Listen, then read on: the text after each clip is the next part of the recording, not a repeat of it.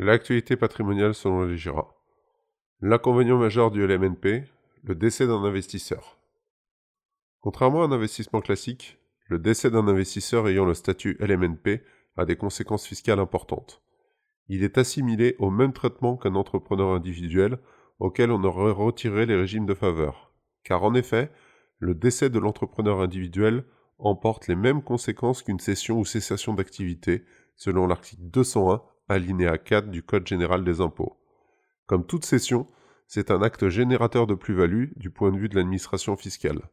Découvrons ensemble quel sera son traitement fiscal de ce qui représente l'inconvénient majeur du statut du LMNP.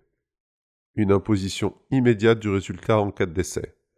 Lors d'un investissement à LMNP, le décès de l'investisseur exploitant rend immédiatement exigible l'imposition des bénéfices et plus-values relatives à l'activité, et ce, quand bien même un héritier continue à exploiter l'activité. La logique provient du fait que l'activité de l'entrepreneur individuel ne survit pas à la personne.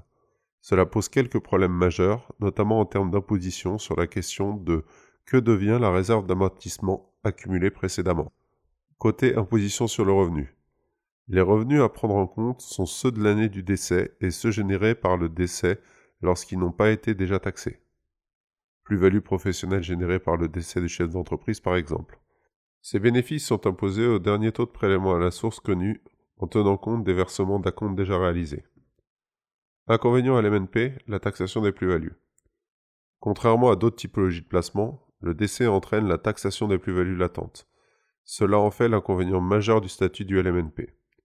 En fonction du statut du loueur meublé, professionnel ou non professionnel, le traitement fiscal des plus-values différera, Bizarrerie du sort, nous verrons que pour le LMNP, une partie des plus-values sera taxée selon le régime des plus-values professionnelles, ce qui n'est jamais le cas en cas de cession du bien du vivant de l'investisseur.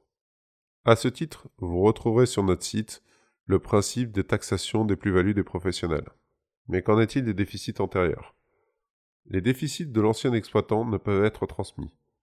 Lorsque le bien est un bien propre du défunt, les déficits sont perdus en cas de décès de l'exploitant. Le droit civil nous vient en aide quand le bien est un bien commun. Dans ce cas, les déficits sont attribués pour moitié au conjoint, l'autre moitié celle du défunt, et par conséquent perdue. Et les amortissements. L'amortissement est une des raisons importantes dans le choix de l'investissement en LMNP. En cas de décès de l'exploitant, les amortissements antérieurs sont perdus.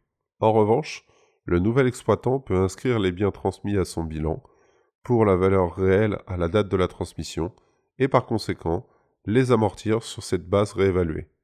La transmission constitue le point de départ du nouvel avortissement comptable. Et qu'en est-il de la TVA Il existe des cas de figure où la location meublée est soumise à TVA, lorsque des prestations sont fournies aux locataires. Nous sommes dans ce cas de figure avec les acquisitions à l'MNP dans des résidences de services gérées par un gestionnaire.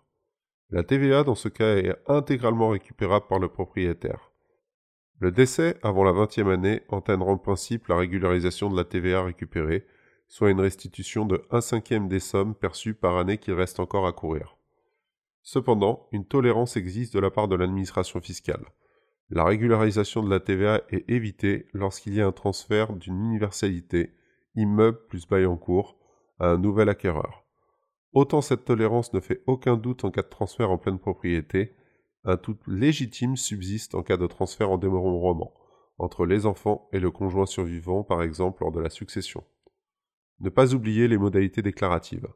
Suite à un décès de l'exploitant, les ayants droit doivent avertir l'administration à travers le CFE de la cessation d'activité dans un délai de 45 jours, mais aussi adresser à l'administration la déclaration nécessaire permettant l'imposition immédiate du bénéfice de l'exploitant et des plus-values latentes dans les six mois qui suivent la date du décès.